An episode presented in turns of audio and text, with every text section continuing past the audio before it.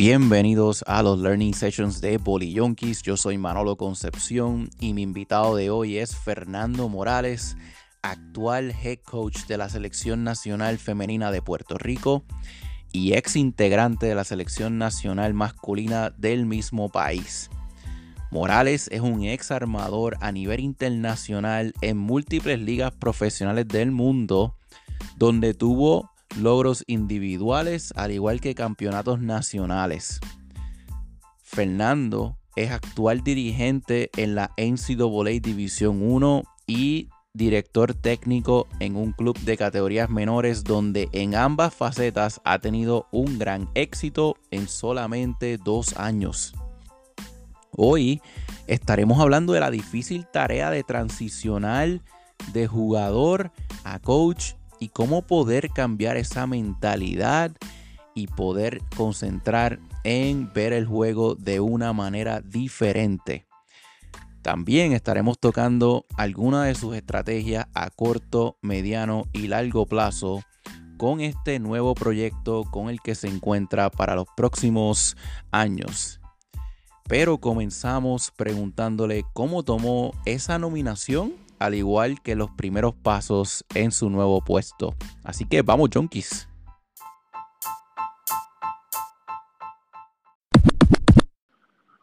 Pues eh, eh, no, no fue una sorpresa total porque cuando Miele, José Miele, renuncia, él me dice a mí que, me va a recomendar para que yo siga con la rienda y, y eh, pues me daba más o menos el, feedback que le había dado la federación del, de su de su sugerencia. Y, entonces pues ya me lo esperaba un poco, no sabía si iba a suceder, si se tardó un poco más de lo que esperaba, entonces en un momento pues, pues pensé que quizás no se iba a dar, pero, pero sí, me, obviamente un honor como jugador, siempre, siempre quise estar en la selección eh, y nunca le dije que no y ahora en mi nueva etapa como coach eh, pues, pues era que quería conseguir, no sabía que lo iba a conseguir tan rápido, pero, pero ah, dispuesto a trabajar por, por, el futuro del voleibol en Puerto Rico.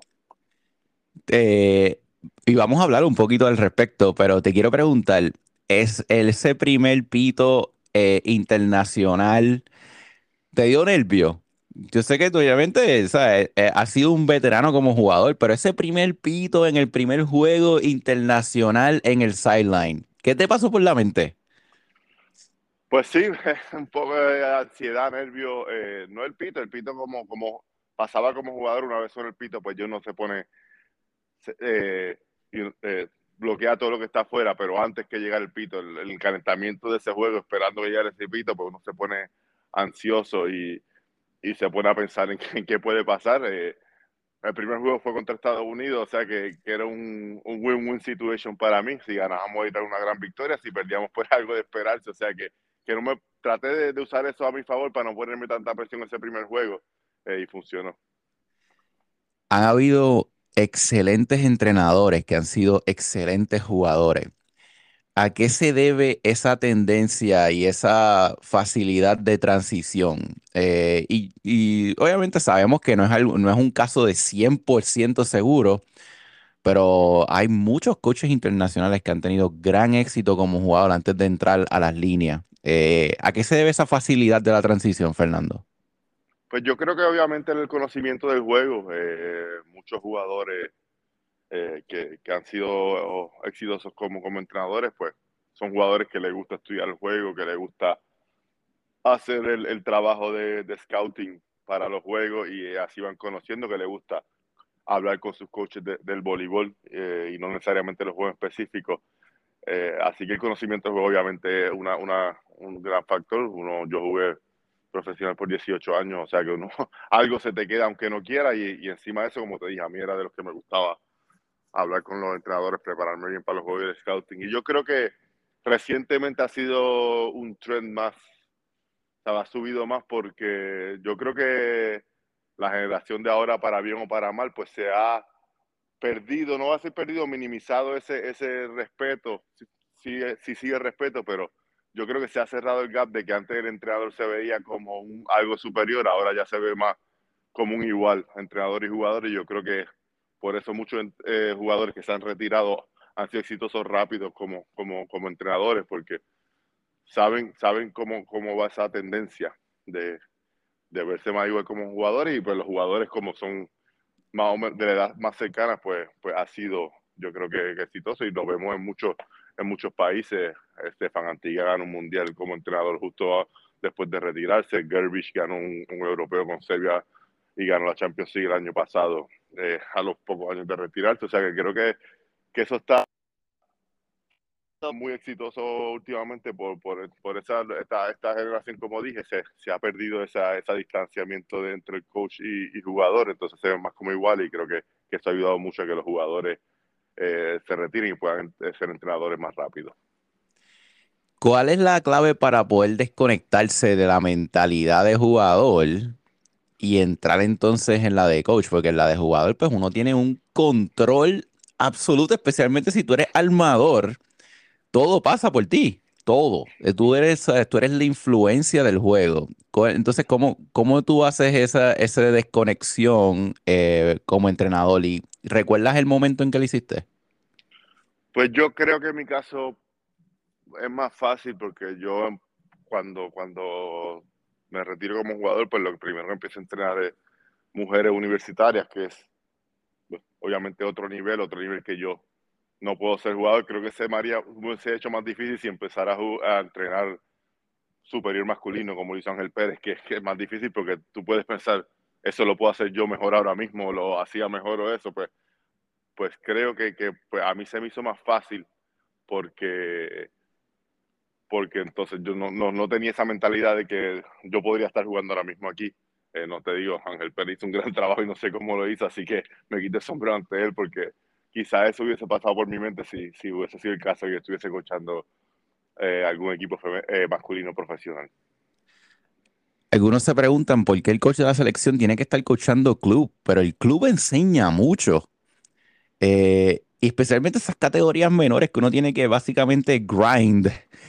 ¿qué, qué, qué es la enseñanza más grande que tú has visto de coachar a nivel de categorías menores que te has podido llevar a, nivel universitario y a coachar la selección nacional de Puerto Rico?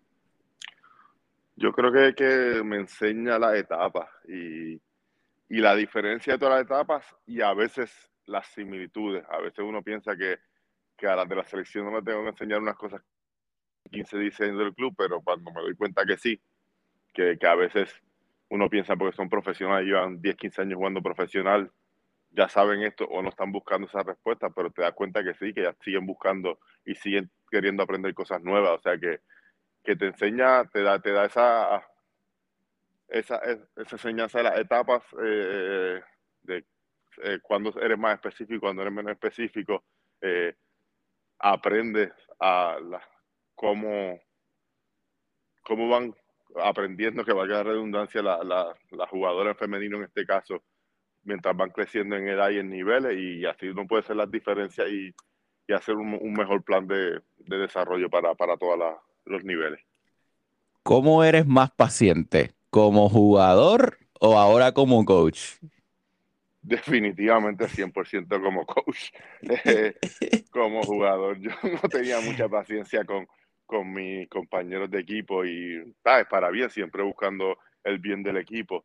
Eh, como te digo que, que, les caía encima, los regañaba, y le daba el crédito siempre eh, cuando lo hacían bien, pero, pero tenía mucha menos paciencia como, como coach. Yo mismo me he sorprendido.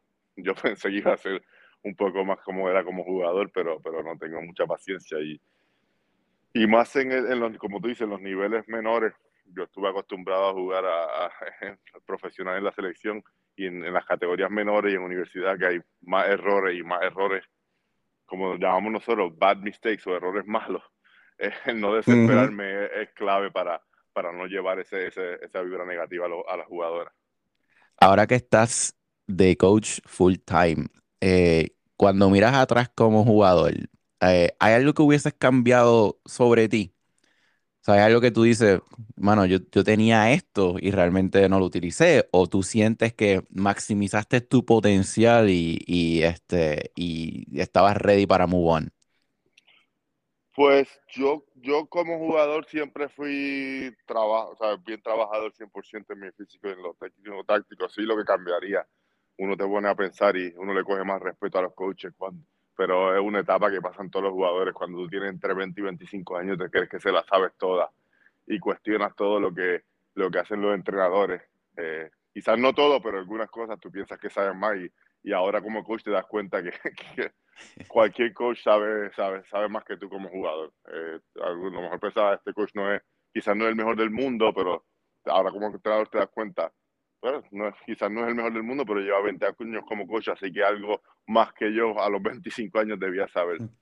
Y, y, y tú sabes, más que nadie, lo que nosotros los coaches sabemos o transmitimos como el 10 o 15% de lo que sabemos porque el 100% la, los jugadores no tienen la capacidad para, para retenerse el 100% y, y hay cosas que, que, es mejor no, no transmitirla en, ciertos momentos. O sea, que uno, como te digo, cuando, cuando tiene 20, 25 años dice, ah, pues este no sabe, porque no sabe esto, pues no sabe. Creo que, que es una etapa que pasan todos los jugadores, pero sí, sí, me hubiese gustado escuchar más a mis coaches en algún momento. Has tenido gran éxito hasta ahora en tu corta carrera como entrenador. Eh, ¿Te asusta? Eh, ¿Te ponen más expectativas sobre ti mismo o cómo afrontas cada día en, en estos momentos? Pues cuando tengo tiempo para pensarlo, pues a veces sí, a veces eh, pienso como que será esto lo mejor de mí después de aquí. No, obviamente yo sé que voy a aprender y mejorar como coach, pero, pero en resultados, pienso eso. Eh, no tengo mucho tiempo para pensarlo, como dice, coachando el club, universidad de la selección, pues no me da mucho tiempo para pensarlo, que quizá algo bueno, pero sí, a veces uno dice, incluso tuve una buena temporada este año en la universidad, uno piensa, el año que viene, eh, será, a lo mejor esto fue suerte, casualidad, y el año que viene quizás no es, no, no vuelva a ser lo mismo, pero nada, uno trabaja todos los días para que, para que no sea así y, y, lo importante, lo aprendí de un libro que acabo de leer que dice, lo importante es merecerte ganar, no necesariamente ganar, porque para ganar hay muchos factores que, que quizás no van a tu favor, pero que tú te sientas que te mereces el éxito porque te preparaste. Ya después hay muchas cosas que, que son suerte y, y factores externos. Antes de entrar de lleno en los temas de la selección, ¿cómo tú defines ganar? Tú obviamente has ganado como jugador, eh, ahora estás ganando como entrenador.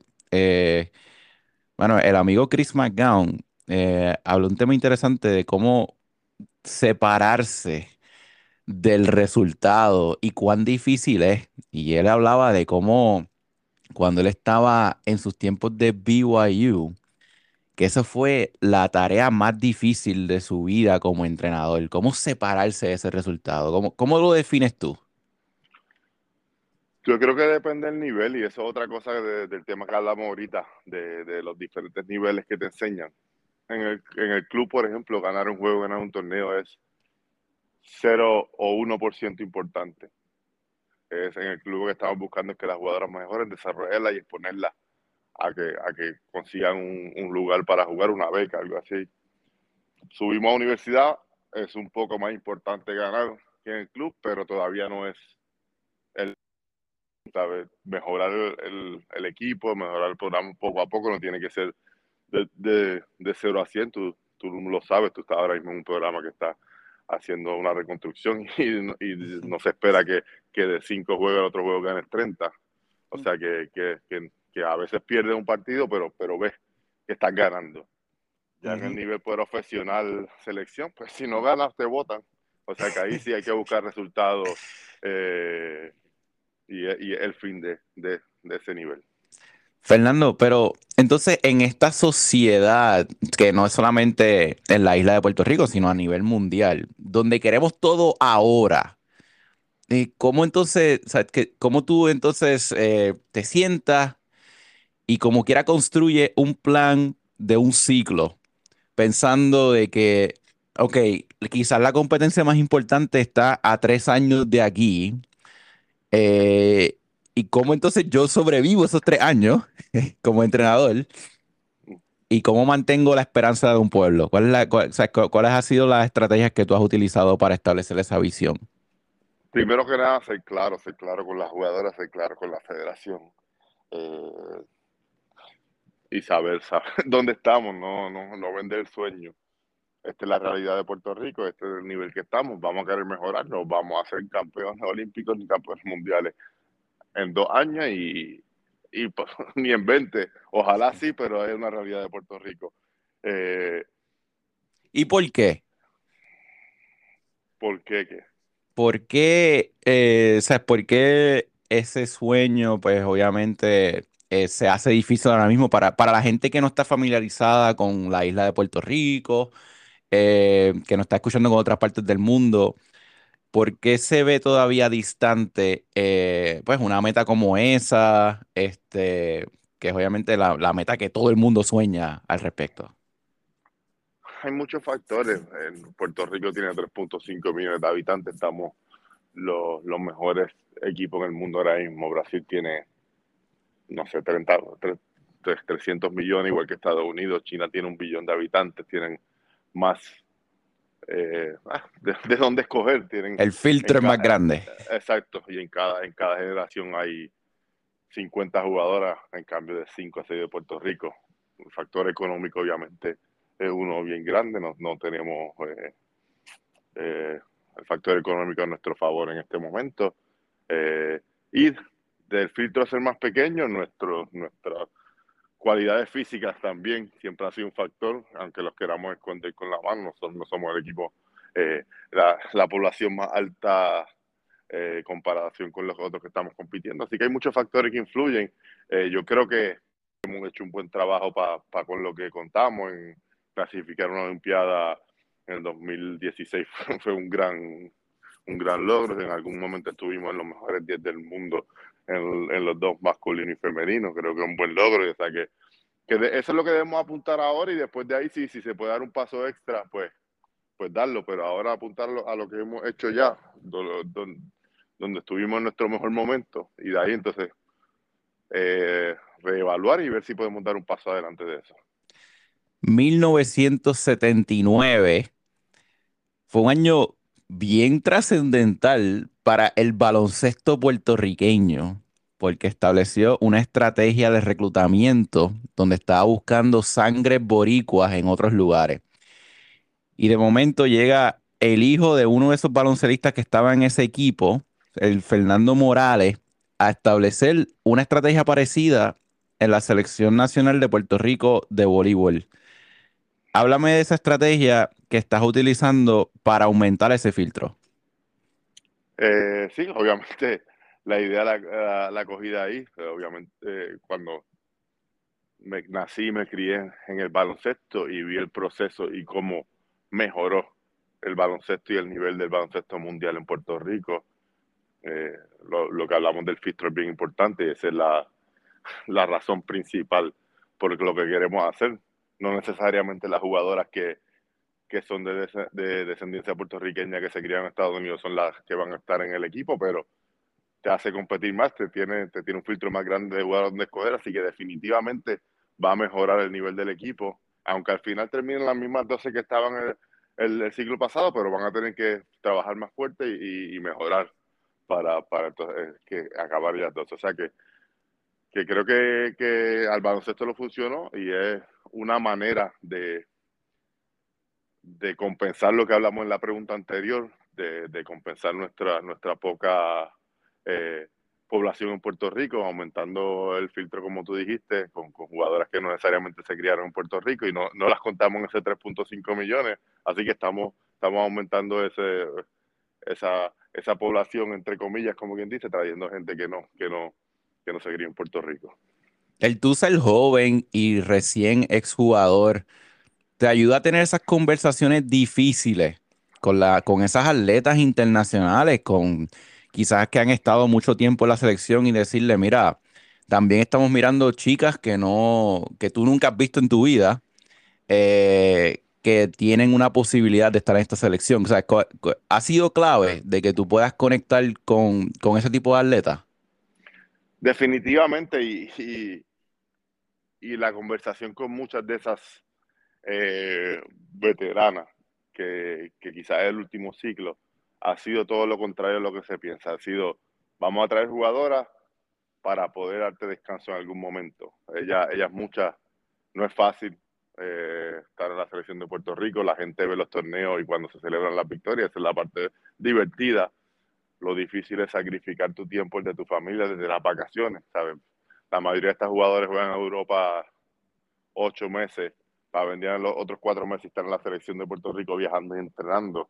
Eh, o sea que, que esa fue mi, la manera que se los vendí y les gustó la idea eh, de si podemos tener en vez de una lista de 14, tener una lista de 20, 25 y rotar la jugadora, obviamente para los torneos, el torneo cada verano que apuntamos 100%, van a ir las mejores 12, pero, pero le da más tiempo para recuperarse, para despejar su mente y para entrenar mejor y estar al 100% para el torneo que, apuntamos, que es el más importante del cada año, porque jugando cinco torneos en el verano eh, es bien difícil hacer un, ciclo para estar 100% para todos los torneos. Tú sabes que es, pues, una de las misiones que hemos tenido aquí en Bolillonkis es ver si la unificación de criterios es posible. Eso es posible. En, yo le pregunté esto también a otros países, a otros coches de otras selecciones, y quiero preguntarte a ti. Puerto Rico tiene la posibilidad de unificar, de unificar criterios y, y si la tiene, ¿cuál, cuál, cuál sería la clave, Fernando? ¿Cuáles cuál han sido tu, tus estrategias iniciales? Yo creo que, unificar criterios eh, no ha sido exitoso en, Puerto Rico. Voy a hablar de Puerto Rico porque el ejemplo de ese. Porque mucha gente piensa que unificar criterios que yo tengo que pensar igual que todo el mundo. Y no es así, ¿sabes? El voleibol se juega de muchas maneras, se puede enseñar de muchas maneras, pero eh, hay algunos puntos que sí están probados científicamente y, y por años y años que funcionan mejor en ciertas edades, en ciertas categorías y, para ciertos países por, por, lo que hablamos ahorita de nuestras cualidades físicas. Yo creo que, que es ponerse de acuerdo en, eso, en, eso, en esos puntos diferentes, pero hay muchas maneras de enseñar y de jugar.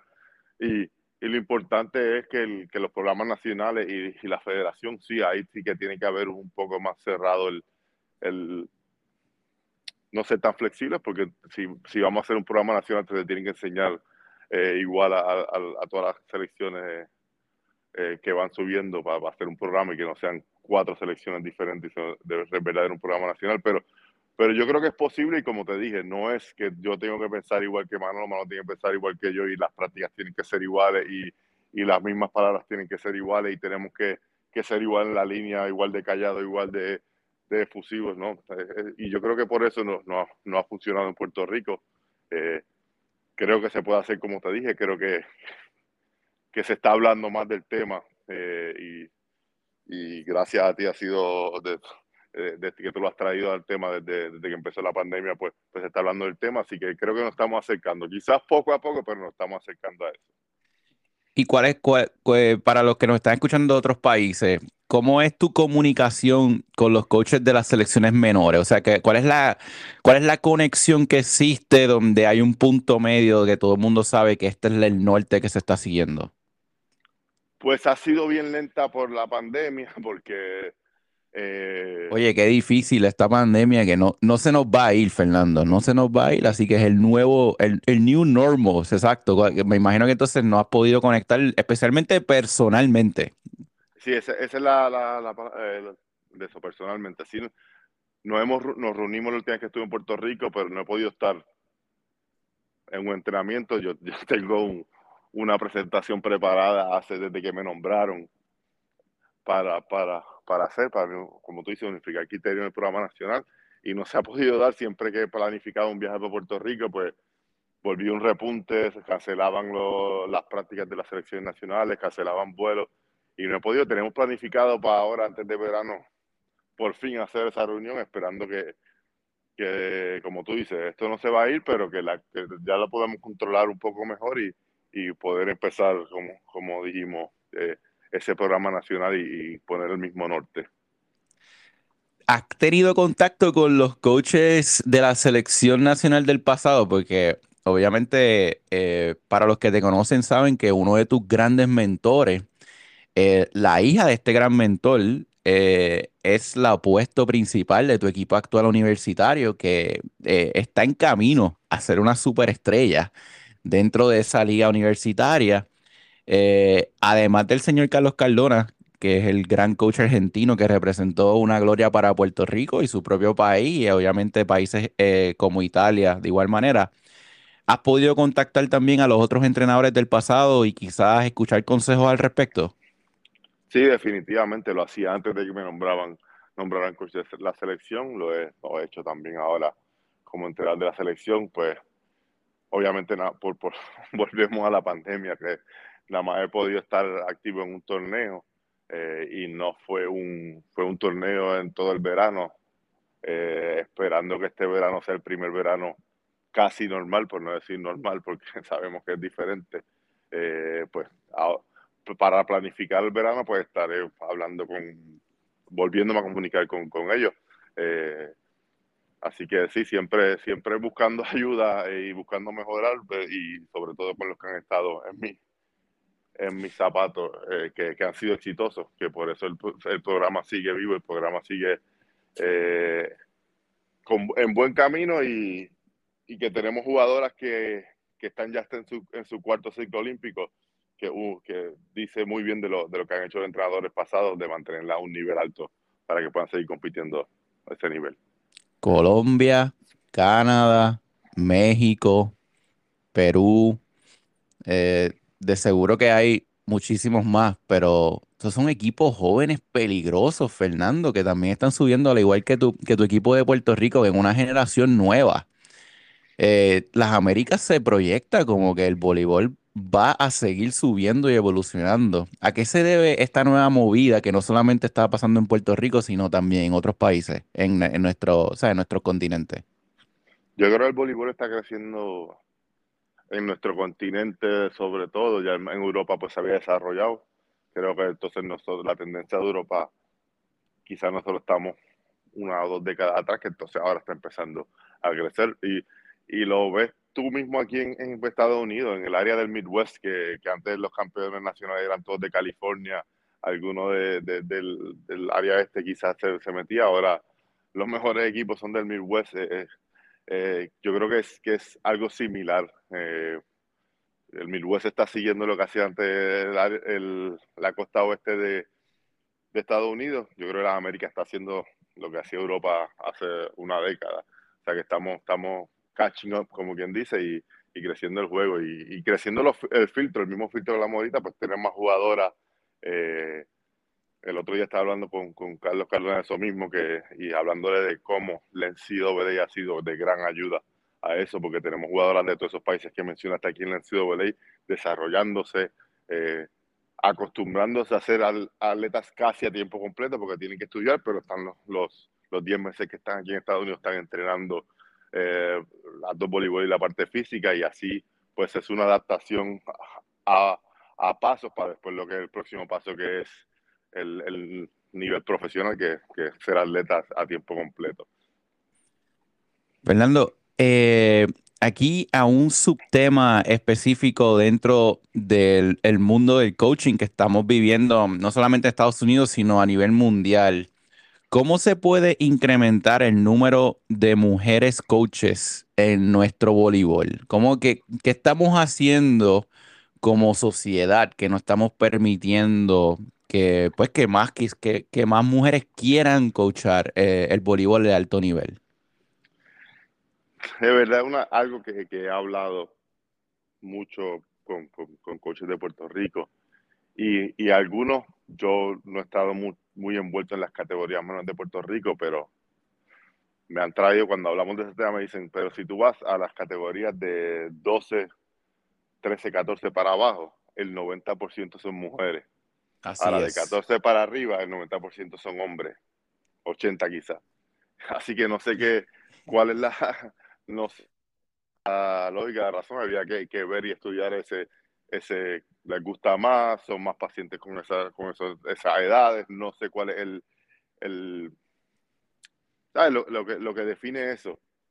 Lo que, y, y, el, y el error, y quizás es algo que, que también debemos mencionar, porque todo el mundo menciona al coach de selección, el coach de superior, el coach de esto, pero igual de importante o más importante son los coaches que estamos hablando mujeres que empiezan ese desarrollo a los nueve, ocho, pero no le damos la importancia que, tienen. Quizás pues si empezamos a darle importancia a, a, los entrenadores de esa edad, eh, pues obviamente más nombres de mujeres van a, salir eh, como, como entrenadores exitosos. Oye, ¿y tu conexión con el, con el coaching argentino en general, o sea, con múltiples coaches de ese gran país, cómo tú comparas el crecimiento profesional de los coaches argentinos con el crecimiento profesional de los coaches boricuas? Porque creo que son pues, dos, este, dos campos bien interesantes, donde eh, los coaches pues tienen que hacer múltiples cosas a la misma vez eh, para poder este, pues, tener su, una calidad de vida. ¿Cómo, ¿Cómo se comparan esas dos culturas para las personas que nos están escuchando y no conocen mucho al respecto? Yo creo que son culturas bien similares en cuestión de que en Argentina si ves los jugadores no son tampoco los más físicamente dominantes, eh, o sea que tienen que trabajar mucho en lo técnico, mucho en lo táctico. Eh, los entrenadores de Argentina se han atrevido a salir más de, Argentina y hay muchos en Europa, han habido unos cuantos en Puerto Rico, hay, hay, unos cuantos aquí en Estados Unidos eh, y creo que eso, eso debe ser lo que debe hacer el puertorriqueño. es difícil salir de Puerto Rico porque un sitio tan, con el clima perfecto, con, con todos los, recursos naturales que ofrecen, pero, pero como dijiste, para coaching en Puerto Rico no es una profesión. Eh, y para tener una calidad de vida tienes que escuchar 10 equipos diferentes, los dos Superior Club, Universidad, High School, o tienes que tener un trabajo full time y después otro, o para otro coach. Eh, y es difícil desarrollarte y mejorar de esa manera porque no tienes, no tienes tiempo para, para aprender, para, para orientarte de, de, tu, del coaching específico. Así que yo esperando que, más coaches de, Puerto Rico se atrevan a dar el paso y salir, porque tenemos excelentes coaches, incluso siendo coaches a mitad de tiempo, tenemos eh, excelentes coaches, así que espero ver pronto más coaches fuera de Puerto Rico dedicándose a eso a tiempo completo. Para terminar, te pregunto dos cosas. Dime ¿cuál tú consideras que es tu fortaleza actual como entrenador y cuál tú consideras que es la área de oportunidad que tú quieres seguir mejorando al respecto? En cuanto al aspecto de voleibol, pues creo que la ofensiva ha sido muy fuerte. Bloqueo, defensa, pues creo que debo mejorar. Eh, como fuera del aspecto de voleibol en específico, eh, creo que lo que hablamos ahorita de, de, saber tener la relación con las jugadoras de este, de este, de esta generación que, no, quizás no, no ven la, esa distancia que había entre coach y jugador. Eh, creo que, me he podido relacionar bien con las jugadoras de este, de esta generación y sacarle lo mejor de, cada una. Eh, creo que que me ha funcionado aquí en la universidad y en la selección. Eh, y de, ahora hay tantas cosas siempre que coger un específico, pero te puedo, te puedo mencionar que... sí, que esto... sí, uno, uno, se pone a pensar que debo mejorar y tú sabes esto, quiero mejorar en esto. Incluso en las cosas que tú piensas que eres fuerte, quieres seguir mejorando. Eh, esto es bien importante, que estamos como que en una etapa de crecimiento constante, eh, que realmente pues nunca terminamos de seguir evolucionando como entrenadores eh, durante este tiempo, especialmente que, que tu carrera solamente está comenzando y que todavía te queda muchísimo camino por recorrer y definitivamente pues eh, sabemos que el triunfo lo has tenido, te ha acompañado y va a seguir haciéndolo. Proyección para el 2024 eh, es eh, de la selección de Puerto Rico. ¿Es una proyección continental? ¿Es una proyección un poquito más allá? ¿Sabes qué tipo de puntos tú vas a buscar eh, a nivel de selección nacional moving forward? ¿Cuál es, ¿Cuál es la clave ahora inicial? Pues la clave es, y, lo que iba a mencionar al final de, la última pregunta, una buena planificación, y creo que eso es lo que yo estoy buscando mejorar fuera de específico voleibol, hacer planificaciones a corto, mediano y largo plazo. Eh, volvemos al tema de la pandemia, en todas las preguntas tienen que salir, por, no, no hemos podido hacer una planificación final, hemos hecho 5, 6, 7 y siempre nos cambian las cosas. Eh, obviamente 2024 la, la, la, meta es clasificar, estar en la Olimpiada. Eh, así no sabemos todavía específicamente cuál es el sistema de clasificación, eh, pero este 2022 es bien importante por hacer año de mundial uh, para subir lo más que podamos en, la clasificación y así no, nos da más oportunidades de, de, tener una clasificación olímpica menos complicada. Sabemos que Norseca es un, después de Europa, la, la región más difícil de clasificar, teniendo a Dominicana, Estados Unidos, como dijiste, Canadá viene por ahí, México viene por ahí. Eh, así que por ahora buscar la mejor clasificación posible para cuando tengamos el, sistema eh, de cómo se va a cualificar la Olimpiada, eh, tener, tener, la mejor posición posible. En caso de que haya un clasificatorio intercontinentales, pues nos toca un grupo menos complicado y, y después la clasificación final que es el, los grupos regionales, pues ahí es un poco de suerte que, que por lo menos uno de los dos entre Estados Unidos y Dominicana y, y en el mejor de los casos los dos clasifiquen en la en, en, en los intercontinentales para tener un menos complicado en la regional. Fernando, últimas palabras para el público que te está escuchando y, y que, que, quisieras decir eh, respecto a lo que se proyecta, pues, moving forward para, para ti y para, para todos tus proyectos. Pues, de, en la selección, pues lo, lo, que dije en mi primera entrevista, Roma no se construye en un día y hay que tener paciencia, que tengan seguridad 100% que, que, que las muchachas que, que, han aceptado el reto desde que yo tome el, eh, la selección están 100% comprometidas están dando lo mejor de ellas. y, y, y, los resultados no siempre van a ser los que queremos, pero que el esfuerzo y el compromiso está ahí 100%. Y yo, como, como hablamos, eh, buscando seguir mejorar día a día, eh, y esperar eh, como lo que hablamos ahorita, merecerme las victorias, que a lo mejor no, no, no, no voy a ganar todos los juegos, que eso es claro, pero, pero siempre voy a quererme preparar para hacerlo. hoy.